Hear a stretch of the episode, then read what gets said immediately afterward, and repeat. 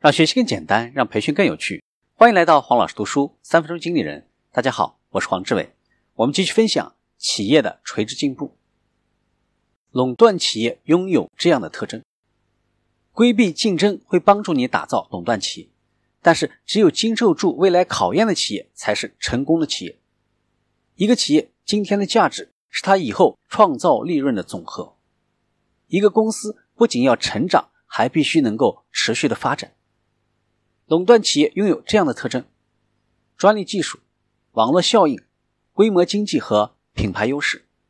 首先，我们来看第一点，专利技术，它是一家公司最实质性的优势，它使你的产品很难或者不能够被别的公司复制。一般而言，专利技术在某些方面必须比它最接近的替代品好上十倍，才能够拥有真正的垄断优势。第二个，网络效应。它能够使一项产品随着越来越多的人使用而变得更加有用。第三个，规模经济，垄断企业越大就越强，因为开发一项产品的固定成本需要更高的销量来分摊。第四个，品牌优势，一家公司最显而易见的垄断是对自己品牌的垄断，因此打造一个强势品牌是形成垄断的有利方式。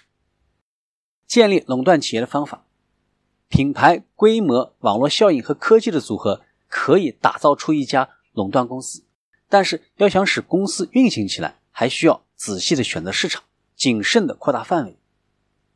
第一个，占领小市场。每个初创公司都应该在非常小的市场内起步，宁可过小也不能大，因为在一个小市场里占主导地位，比在大市场里要容易得多。一个初创企业完美的目标市场是特定的一小群人，而且几乎没有其他竞争者与你竞争。第二个，扩大规模。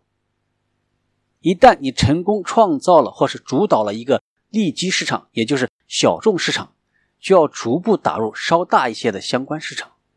比如说亚马逊，以图书作为起步，现在呢，它能够提供各种各样的东西。第三个，不要破坏。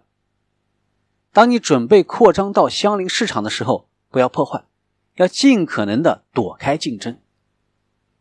当今的世界对未来不明确，但是很乐观，长期规划仍然是最重要的。每个伟大的企业家都首先是一位设计师。今天的分享就是这样，请关注黄老师读书，每周你都将收到我们推送的黄老师读书的文字版本。给我三分钟，还你一个精彩。我们。下期见。